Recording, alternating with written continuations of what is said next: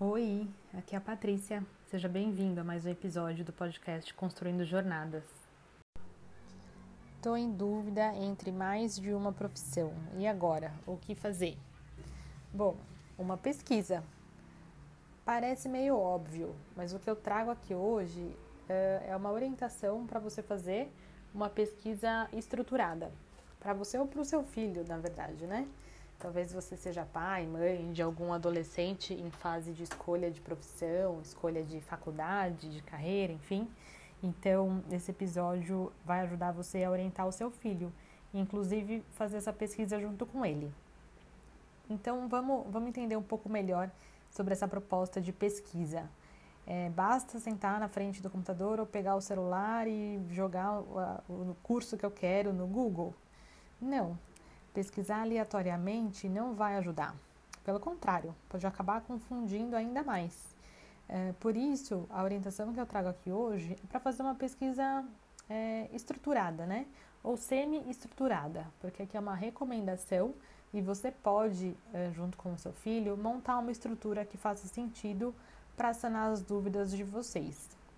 Então, a recomendação aqui é de uma pesquisa semi-estruturada onde uh, você e seu filho vão buscar juntos as mesmas informações para cada uma das profissões que ele tem em mente. Uh, assim, vai ser mais fácil de comparar entre as opções, né, entre as, as faculdades, ou os cursos, ou as profissões, é, comparando a mesma estrutura de informações.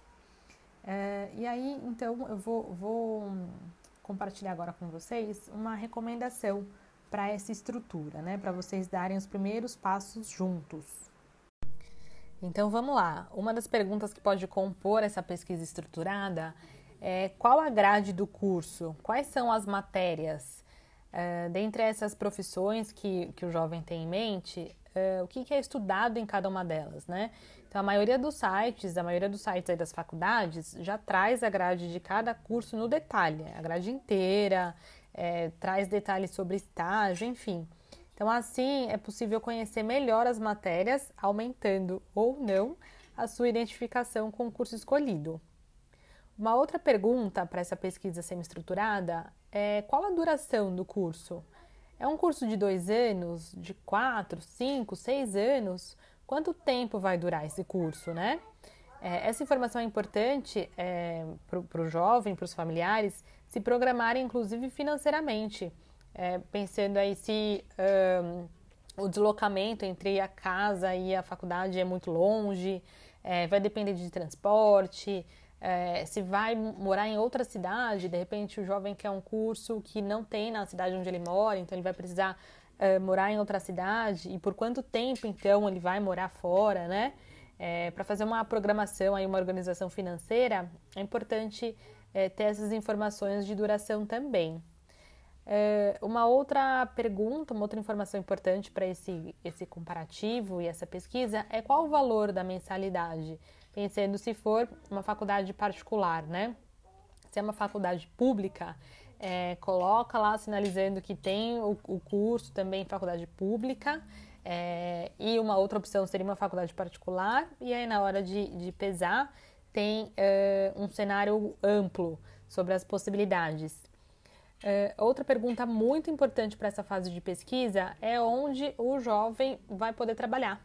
Então, a partir do momento que ele se formou, né, então vamos supor que ele gosta de biologia, é, psicologia e administração. Ele está em dúvida entre esses três cursos, por exemplo. Então, onde ele vai poder trabalhar? Quais as áreas de, de atuação para cada uma dessas formações? É, quais são as áreas que contratam com mais facilidade?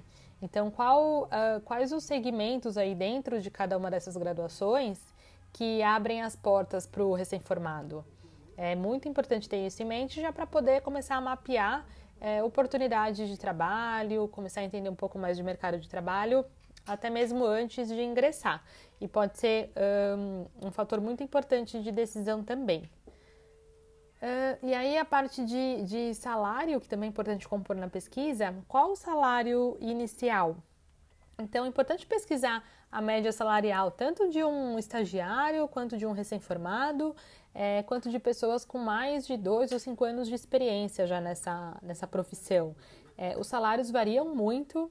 É importante o jovem ter em mente que os primeiros, as primeiras oportunidades, né, estágio ou mesmo trabalho efetivo logo depois da faculdade, tem salários é, abaixo da expectativa do jovem.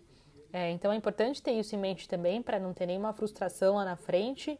É, mas é importante ele conhecer isso e ele saber da, da, das possibilidades que ele tem de aumentar a faixa salarial é, conforme ele é, vai ganhando mais experiência, vai adquirindo mais experiência, na verdade, né?